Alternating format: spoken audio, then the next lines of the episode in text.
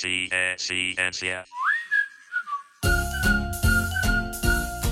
Se é ciência, está aqui.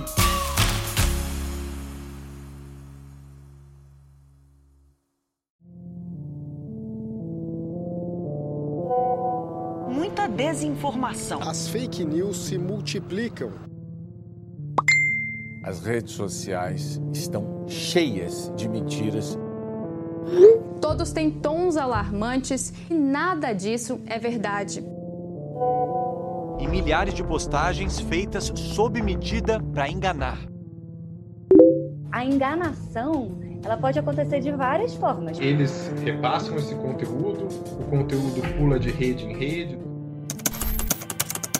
Série especial Fake News. Se é falso, não é notícia.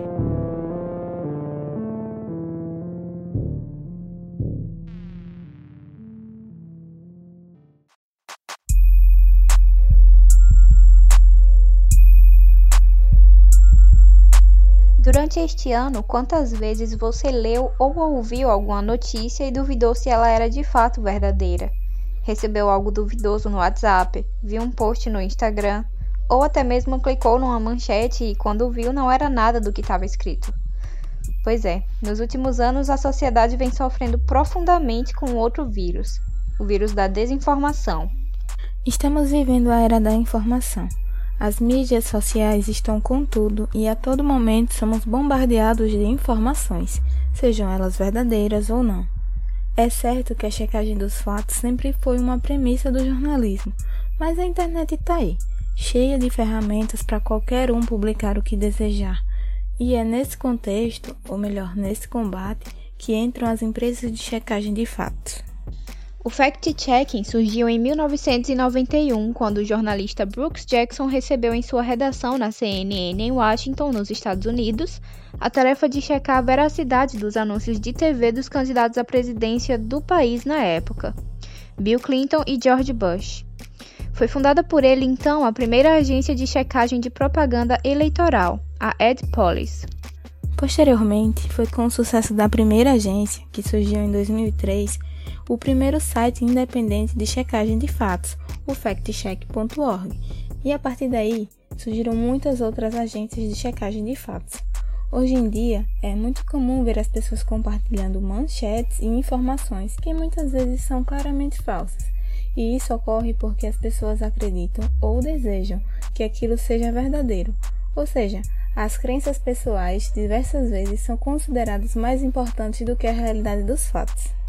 Essa crise do valor da verdade é um fenômeno conhecido como pós-verdade, adjetivo que se relaciona ou denota circunstâncias nas quais fatos objetivos têm menos influência em moldar a opinião pública do que apelos à emoção e crenças pessoais.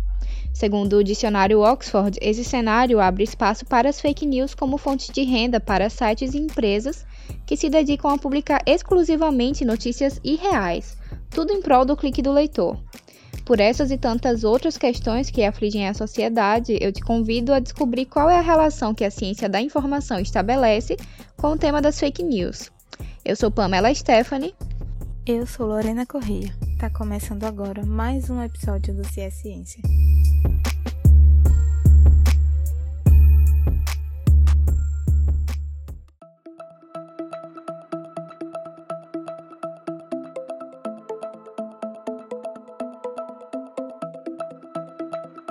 Olá, eu sou a professora Renata Ferreira Costa, do Departamento de Letras Vernáculas da UFES, e hoje o CS Ciência vai bater um papo com a professora Marta Suzana Cabral e o professor Vinícius Souza de Menezes, ambos do Departamento de Ciência da Informação da UFES, campus de São Cristóvão. O tema de hoje é muito interessante. É sobre o estudo das fake news sob a ótica da ciência da informação. Me lembra uma citação de Paulo Rubini, abre aspas, a informação só tem valor quando gera conhecimento, e o conhecimento não aplicado é tão inútil como a desinformação. Fecha aspas. Acredito que essa citação é um bom ponto de partida, não é mesmo? Professora Marta e professor Vinícius, vocês são pesquisadores da área da ciência da informação. cujos estudos têm avançado significativamente nos últimos anos em várias perspectivas. Nessa citação que acabei de ler, informação e conhecimento não são sinônimos. Marta, explica o que é então informação e o que é conhecimento. Oi, Renata. Oi, Vinícius. E um oi é, a todos os que estão nos ouvindo nesse momento. E é um prazer conversar com vocês sobre esse tema. De fato, Renata, você tem toda a razão. Há uma diferença entre esses dois termos. E nós temos visto em muitos espaços de discussão a falsa impressão de que tudo é informação. Isso gera, inclusive, uma dificuldade de compreensão sobre o objeto de pesquisa e interesse da ciência da informação que nós buscamos ajustar, em especial na disciplina Fundamentos da Ciência da Informação, que ministramos no programa de pós-graduação em Ciência da Informação da UFES. Pois bem, vários autores da ciência da informação tratam sobre isso, mas eu vou trazer aqui as impressões de Maria das Graças Targino e outros que abordam esse tema para nos ajudar a esclarecer. A palavra informação vem do latim informare, que originalmente trata da ação de formar matéria ou de dar forma. No contexto geral, a informação corresponde a um conjunto de dados tratados que é capaz de reduzir incertezas, sendo matéria-prima, então, para o conhecimento. Outro autor que eu trago aqui, o Jean Merriat, que é o precursor da ciência da informação na França, diz que a informação é o conteúdo da comunicação a partir do momento onde os atores desse processo lhe reconhecem um significado, lhe atribuem uma forma mental inteligível. Pois bem, podemos dizer então que a informação é um dado com significado e que passou a ser interpretado.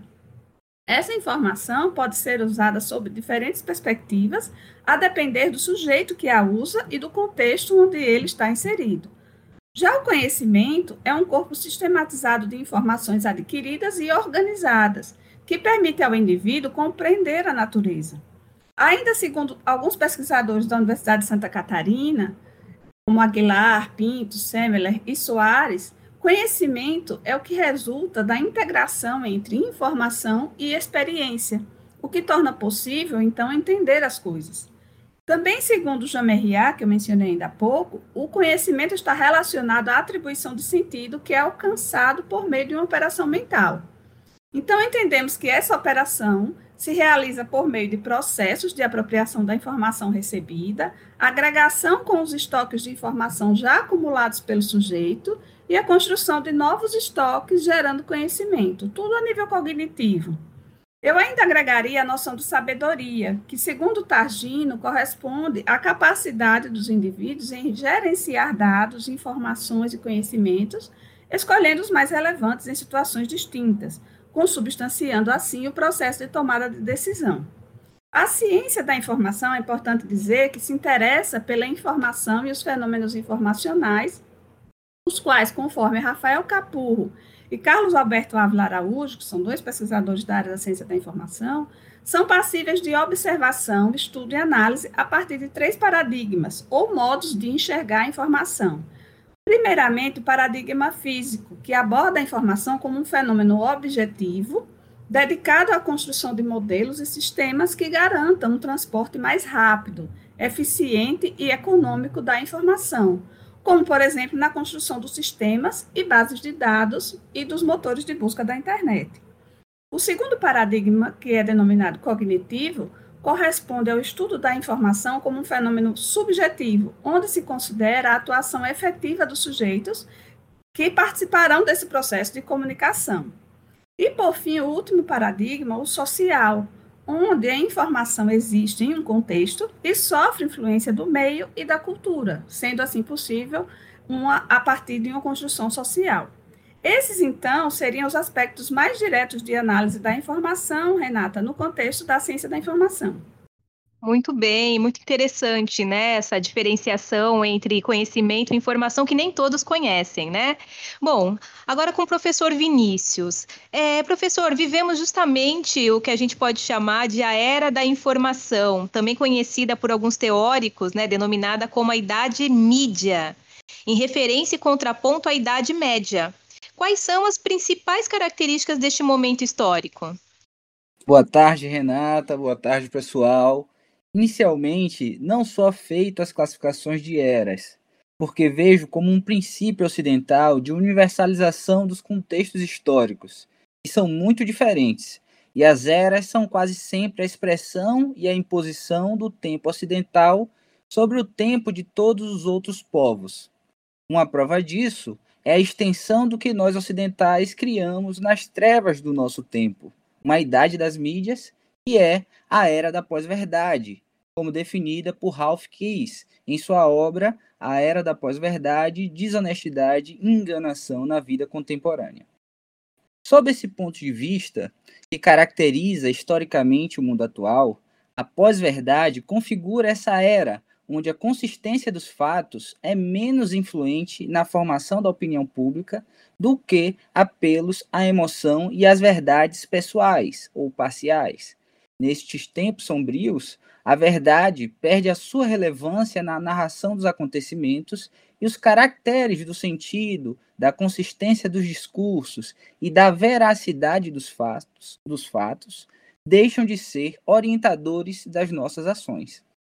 O apelo às crenças, desejos e emoções preconcebidas passa, através da forte influência digital desta era, a redefinir a força de sentido dos conteúdos. A repetição viral, o número de cliques e likes e a difusão massiva das mensagens, cujos valores são a visualização máxima, o compartilhamento ostensivo, o engajamento irrestrito são elementos formadores da era da pós-verdade. A relevância do conteúdo não está mais associada à verdade que transmite, mas à popularidade que alcança. Intensificadas pela era da pós-verdade, as fake news e a desinformação saíram das sombras da verdade para ocupar os palcos do poder e do dinheiro no nosso tempo, Renata. Muito bem, professor Vinícius. Muito obrigada por essas informações riquíssimas. Bom, é, agora eu vou jogar para Marta né, essa pergunta. É, é, interessante notar, Marta, que apesar do uso do termo informação para caracterizar a sociedade do século XXI, é, assistimos uh, na atualidade a uma onda de desinformação que resulta, por exemplo, no negacionismo da ciência e na difusão de fake news. Nesse sentido, você poderia explicar o que são fake news e como se configuram? Excelente pergunta, Renata. Vamos lá. Em 2016, o dicionário Oxford elegeu o termo post-truth como a palavra do ano, significa pós-verdade, definindo-a como um adjetivo, abre aspas, que se relaciona ou denota circunstâncias nas quais fatos objetivos têm menos influência em moldar a opinião pública do que apelos à emoção e crenças pessoais. Fecha aspas.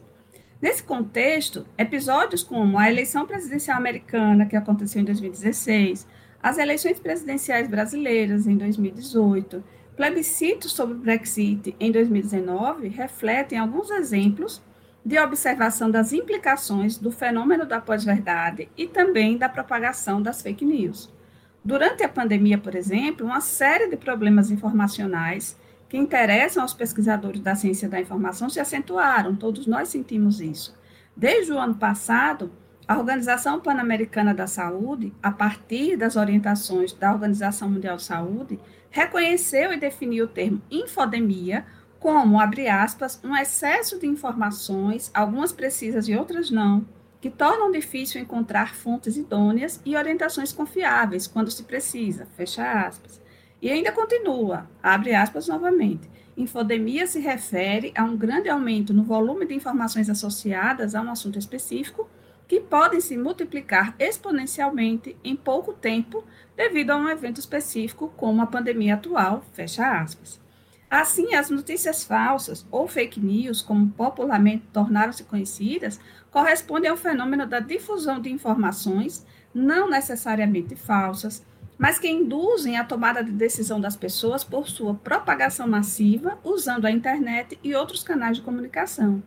Seu conteúdo é composto por informações parciais ou completamente inverídicas, na maior parte das vezes sensacionalistas, sem que seja possível confirmar a origem ou a fonte da informação, e que para alguns autores são informações fraudulentas, criadas intencionalmente com o principal objetivo de obter vantagens, principalmente políticas ou econômicas.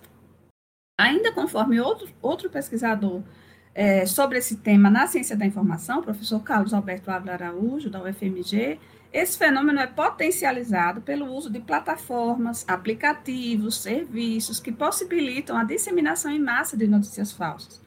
Também o professor Marco Antônio Almeida, da USP, tem demonstrado a utilização dos algoritmos e mecanismos tecnológicos no processo de mediação e suas implicações na propagação de fake news, alimentando então a infodemia e a desinformação. Então, Renata, essas seriam, em linhas gerais, as características das fake news pelo olhar da ciência da informação. Que interessante, muito legal isso, né? Agora eu fico pensando, e aí vai a minha pergunta para o professor Vinícius: quais são as consequências da propagação de fake news para a sociedade? Basicamente, Renata, o efeito das fake news para a sociedade é a ruína das, das relações sociais fundadas na confiança e na verdade. A desinformação e as fake news são doenças sociais baseadas em distúrbios informacionais que desvalorizam os processos de aferição do conhecimento verdadeiro. A disseminação massiva de desinformação corrompe o tecido social porque desvirtua a orientação para a ação dos sujeitos. o agir deixa de ser motivado pela consistência dos argumentos factuais para mover-se pela conveniência dos desejos e das crenças preconcebidas, difundidas pelo tom sensacionalista, pelo apelo às emoções e pelo caráter conspiratório e não verificado que tenta de maneira simplória explicar realidades complexas. O sociólogo francês Pierre Bourdieu dizia que somos guiados por esquemas informacionais.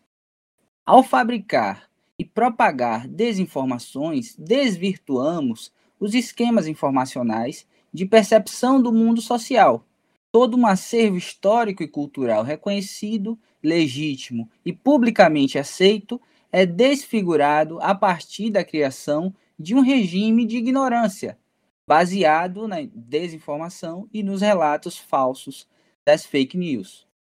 O mundo da verdade e dos fatos é dissolvido em pós-verdades e boatos ideologicamente pautados pelas emoções, pela intolerância às visões distintas e pelo autoritarismo da perspectiva única. Os agentes desses discursos são sujeitos encapsulados em suas bolhas de mentiras, insinuações, ilusões, omissões, distorções e deturpações que visam, em última instância, destruir reputações, manipular opiniões e servir aos interesses políticos e econômicos do grupo que propaga essas mensagens falsas. Um exemplo é a nossa situação nacional. Sob o argumento falacioso do mercado não pode parar, vivemos a infodemia do coronavírus, como também falou a professora Marta. Com as redes sociais, as doenças informacionais se alastram rapidamente como um vírus. Por conta desta característica de contágio e disseminação, trata-se de uma infodemia. A OMS, Organização Mundial da Saúde, reconhece a importância do combate à infodemia, em especial pelo seu sentido negativo, né, das desinformações afetarem desastrosamente indivíduos e comunidades, desorientados por negacionismos e distorções da realidade pandêmica. Desta maneira, as autoridades sanitárias se apoiam na epidemiologia para a tomada de decisões em resposta esses negacionismos presentes no nosso tempo. Uma das orientações utilizadas para o combate à infodemia é, por exemplo, a infodemiologia, uma ciência de gestão de infodemias baseada em evidências.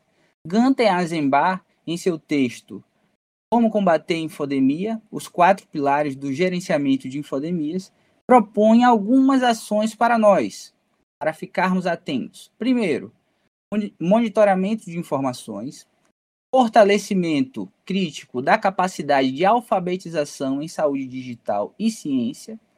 Terceiro, incentivo a processos de aprimoramento da qualidade das informações, como a verificação de fatos na comunicação informal e revisão por pares, por exemplo, na comunicação formal, os periódicos científicos em geral, e por fim, a tradução precisa e oportuna do conhecimento, minimizando fatores de distorção, como influências políticas e econômicas que podem afetar esse conteúdo. Marta, Vinícius, nosso papo foi ótimo. Muito obrigada por compartilhar esse conhecimento com a gente. Agora voltamos com a nossa dupla, Pamela e Lorena, que farão mais algumas perguntas aos nossos convidados.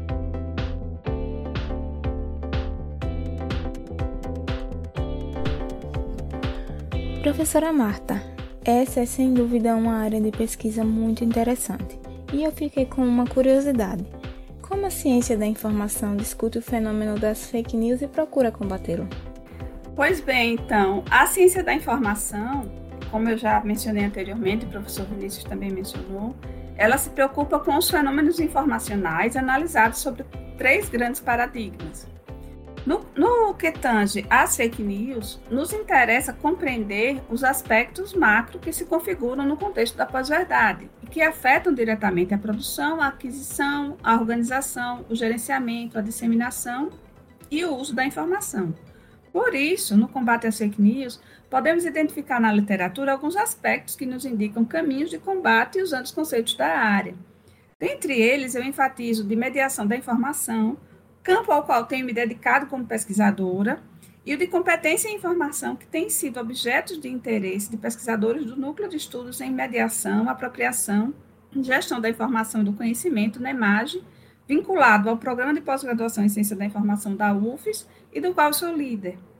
A mediação da informação, seja ela relacionada à informação, à leitura ou à cultura, tem um papel fundamental na condução do processo que leva à apropriação da informação onde o profissional da informação atua de modo a oportunizar essa apropriação, contribuindo para que o sujeito que busca a informação tenha condições de construir conhecimento, usá-lo em seu benefício e de sua comunidade e também exercer uma atuação protagonista no seu meio. Outro aspecto importante que contribui também para o combate às fake news é o desenvolvimento da competência em informação e mais ainda da competência crítica em informação. Uma recente pesquisa que fizemos, eu e o professor Vinícius, e que sairá brevemente no capítulo de livro organizado pelo professor Napoleão Santos Queiroz, do Departamento de Administração da UFES, revelou que esse tem, si, esse tem sido um tema frequente na produção científica da ciência da informação e que pode servir como base para o desenvolvimento de programas de formação de competência em informação a fim de criar condições efetivas para que os sujeitos saibam localizar, avaliar e usar a informação de maneira ética. Em 2003, a pesquisadora Elizabeth Adriana Dudziak definiu competência em informação como processo contínuo de internalização de fundamentos conceituais, atitudinais e de habilidades necessários à compreensão e interação permanente com o universo informacional e a sua dinâmica, de modo a proporcionar um aprendizado ao longo da vida. Também é importante mencionar que esta deveria ser uma preocupação dos gestores públicos, na construção de políticas públicas para a formação da competência em informação, particularmente nos ambientes escolares e culturais, pois, segundo as professoras Marta Leandro da Mata e Merinádia Gerlin, da Universidade Federal do Espírito Santo, a elaboração de programas de competência em informação no sistema educacional deve ser uma prioridade. E aí abro aspas incluindo competências midiáticas e leitoras durante todos os períodos da escolarização dos estudantes, seja no ensino fundamental, infantil, médio e superior, no qual os saberes relacionados a cada nível de ensino possam estar coadunando com o uso de fontes e recursos informacionais, bem como aos contextos de inserção e convivência dos estudantes. Fecho aspas. Então, a conscientização e a atuação dos profissionais, como os bibliotecários, os educadores, em espaços formais e não formais de ensino, como as escolas, as bibliotecas, os arquivos e os museus, é fundamental. E, segundo duas outras autoras, né, Brizola e Romero, contribuem para a formação da criticidade com base na ética para um uso mais consciente da informação, a começar pelas crianças e jovens. Essas observações mencionadas possibilitam compreender que a criação de quaisquer estratégias ou políticas de informação que estejam na agenda de ações para fazer frente ao fenômeno da desinformação passa prioritariamente pela educação e a formação da competência em informação, especialmente a competência crítica em informação. Deve-se levar em consideração, para isso, as discussões e os avanços em pesquisas na área da ciência da informação que podem contribuir significativamente para aumentar a criticidade dos sujeitos, promover uma maior participação consciente das pessoas em questões que afetam diretamente a sua vida, o seu cotidiano, seja na educação, na saúde, política, economia, cultura, meio ambiente e em tantos outros temas cruciais para o desenvolvimento da humanidade. Agora me conta, professora. No projeto que vocês desenvolvem, foram mapeados sites de checagem de notícias falsas, também conhecidos como fact-checking. Como é que acontece essa checagem? Claro que sim. A pesquisa desenvolvida no projeto de iniciação científica intitulado As Fake News e a Formação Universitária, Aspectos de Mediação da Informação e Competência em Informação no Combate às Notícias Falsas, na formação profissional dos discentes do CCSA da UFES, foi realizada em 2019 pelos egressos do curso de Biblioteconomia e Documentação Vitor Alexandre Silva e Rafaela Mota Pereira Veloso, sob minha orientação e tratou dessa temática e da observação do nível de competência em informação dos estudantes do CCSA para fazer frente às fake news. Nesse contexto, foram localizados alguns sites que fazem a checagem de notícias falsas. Eles são agências especializadas em análises de notícias que surgiram para investigar a produção de informações que já foram noticiadas. Dentre elas, a gente pode indicar e-farsas, boatos.org, Agência Pública, Agência Lupa, Aos Fatos, UOL Confere, Comprova, Verificação de Fatos, da AFP Brasil, É Isso Mesmo, É Fato ou Fake, Estadão Verifica. Adicionalmente, também podemos nos referir à IFLA, International Federation of Library and Institutions, que também é uma organização internacional que tem se preocupado com essa questão, tanto que lançou em 2018 um infográfico que ajuda as pessoas a descobrir se uma notícia é verídica ou não. Nesse infográfico constam as seguintes dicas. Considere a fonte da informação, ou seja, clique fora da história para verificar se a, para verificar o site, sua missão e seu contato. Leia mais ou seja, títulos chamam atenção para obter cliques. Mas qual é a história completa? Outro detalhe: verifique o autor. Faça uma breve pesquisa sobre o autor. Será que ele é confiável? Ele realmente existe? Né? Isso, isso é importante. Outro aspecto: quais são as fontes de apoio? Clique nos links, verifique se a informação oferece apoio à história. Também verifique a data, porque é comum repostar notícias antigas mas que não significam que elas sejam relevantes atualmente. E elas são retiradas, então, do seu contexto original. Isso é uma piada? Será que aquilo que está sendo noticiado é uma piada? Porque, caso seja muito estranho, pode ser uma sátira. Pesquise sobre o site e sobre o autor. Será que é preconceito? Avalie se os seus valores próprios e as suas crenças podem afetar o seu julgamento diante daquela notícia. E por fim, consulte especialistas. Pergunte ao bibliotecário ou bibliotecária ou consulte um site de verificação seguro para que tenha segurança a respeito daquela informação. Então, é, diante disso, né, eu penso que essas são dicas importantes que podem nos ajudar e nos munir de condições de saber avaliar se uma notícia é falsa antes de repassá-la. Professora Marta, muito obrigada pela sua contribuição. É muito importante explicar e debater cada vez mais os impactos das fake news numa sociedade. O Ciência agradece sua participação e te esperamos em breve em mais um episódio. Eu que agradeço a oportunidade. Um abraço a todos e todas. Professor Vinícius, como o curso de Biblioteconomia e Documentação tem se voltado aos estudos das fake news? Há disciplinas específicas para isso? Oi, Pamela.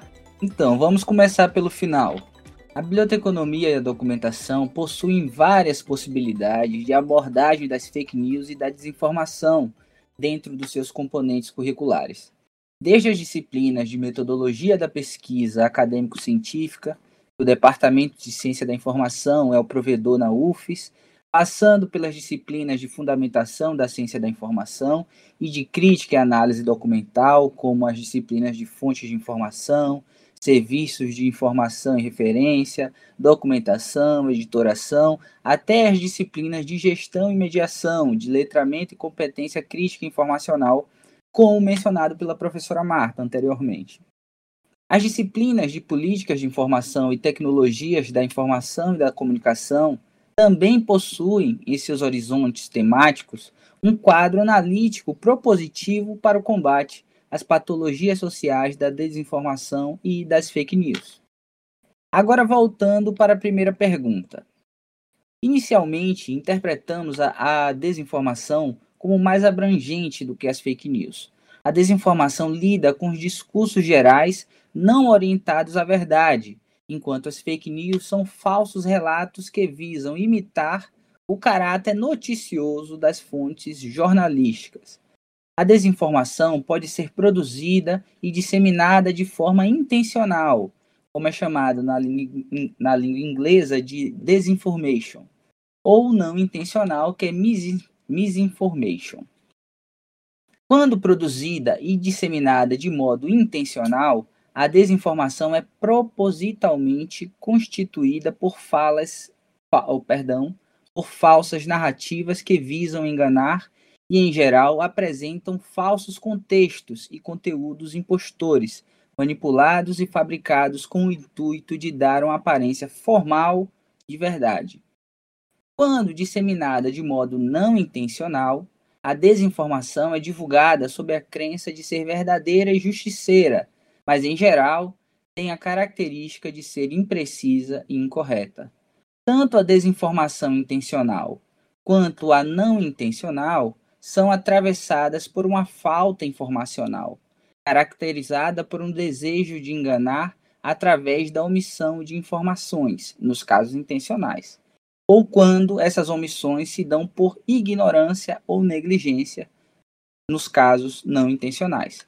Por vezes, a desinformação também se utiliza de uma verdade parcial, ao tentar enganar dizendo não toda a verdade, mas apenas trechos descontextualizados desta. Ao lado da desinformação, temos a má informação, que é baseada na realidade, por vezes de, originada de algum vazamento malicioso e não consentido, e que tem por propósito provocar vergonha, difamar, assediar e disseminar discursos de ódio com a intenção de causar danos a uma pessoa, organização ou país. Por fim, temos as fake news, que são os falsos relatos estruturados a partir dos elementos das mídias tradicionais, convencionadas pela credibilidade das informações. Os veículos de transmissão de fake news, em geral, não possuem políticas nem normas editoriais e caracterizam-se pelas manchetes sensacionalistas, pelas histórias fraudulentas sem bases factuais, pelas manchetes caça-cliques, pelo uso enganoso de legendas sem relação com o conteúdo, pelos elementos visuais manipulados, desde estatísticas modificadas a conteúdos fora de contexto ou com atribuição falsa, que são quando o nome de um autor ou um logotipo organizacional é usado indevida, indevidamente para manipular o conteúdo da mensagem. Hum, muito interessante, professor. Nós do Ciência gostaríamos de agradecer a sua participação no episódio de hoje, que foi com certeza muito esclarecedor e agregou bastante conteúdo. Muito obrigada. Muito obrigado pelo convite do SE Ciência Além do trabalho de excelência da professora Marta, sigam o Sistema de Bibliotecas da UFES, o CIBUFES, no Instagram. Lá tem um trabalho de combate às fake news e à desinformação desde o início, o começo da pandemia. Por fim, gostaria de dizer que o mundo vive uma crise em seus pressupostos de construção do conhecimento. Em parte, essa crise é provocada pelos negacionismos instaurados pela pós-verdade e germinados através da corrupção e da emulação infame dos seus instrumentos modernos de disseminação do conhecimento. As fake news e a desinformação atravessam o tecido social, rompendo seus vínculos, seja por meio de calúnias, difamações e infâmias, instrumentos de descrédito e desonra, seja através da desestruturação dos discursos da esfera pública, como, por exemplo, a desvirtuação normativa das regras eleitorais e o consequente esfacelamento do bem comum, horizonte por excelência da política. Neste mundo ambientado pela negatividade das práticas sociais de uma sociedade parcialmente adoecida pelas tramas da mentira, procuramos apresentar um retrato sintomático para, em última instância, assinalar possíveis táticas e estratégias para tratar dessas doenças informacionais. Trata-se de uma, de uma travessia tortuosa, no mundo em grande parte normalizado pela banalidade do mal, todavia, como em outras épocas não menos problemáticas para a trajetória humana na Terra, essa é uma luta imperiosa e os atores acadêmicos científicos possuem um papel fundamental neste combate, cujo horizonte é uma sociedade criticamente autônoma e competente para lidar com as adversidades de um mundo profundamente desigual. Muito obrigado.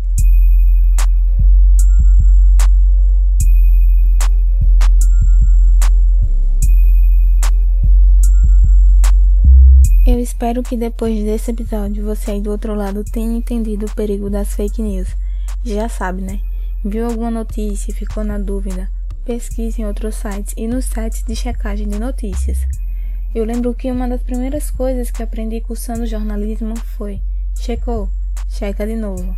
A checagem dos fatos é primordial para um bom jornalismo. E claro, se é fake, não é news. Verdade, viu, Lore? Dentro do bom e verdadeiro jornalismo, não há como uma notícia ser falsa. Por isso, a dica de hoje é o documentário Cercados, da Globoplay, que aborda os bastidores da cobertura jornalística durante a pandemia e o combate ao negacionismo. O episódio de hoje está chegando ao fim, mas antes quero te convidar para continuarmos esse papo lá nas nossas redes sociais. Você pode nos encontrar através do arroba Ciência. Estamos esperando você por lá. Terminamos aqui o terceiro episódio da série Fake News. Lembrando que o CS Ciência está disponível no Spotify, Anchor, Castbox e demais agregadores de podcast. Para você ouvir a qualquer hora, basta nos procurar. E antes de sair, confere aí um trechinho do quarto e último episódio dessa especial série.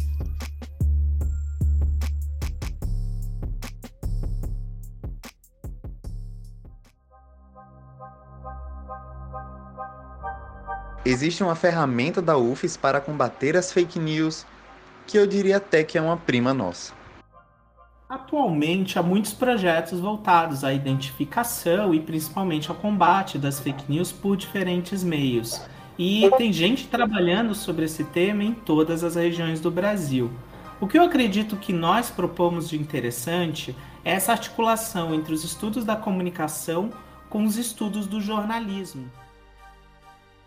Pensando esse movimento antigo, que são as informações falsas, em um lugar relativamente novo, que seria internet redes sociais, devemos lembrar que o movimento digital é um movimento social, ou seja, somos responsáveis pelo que compartilhamos. Por isso, repita a frase emblemática: na dúvida, não compartilhe. É algo que todos nós podemos fazer e isso já diminuiria a disseminação das notícias falsas,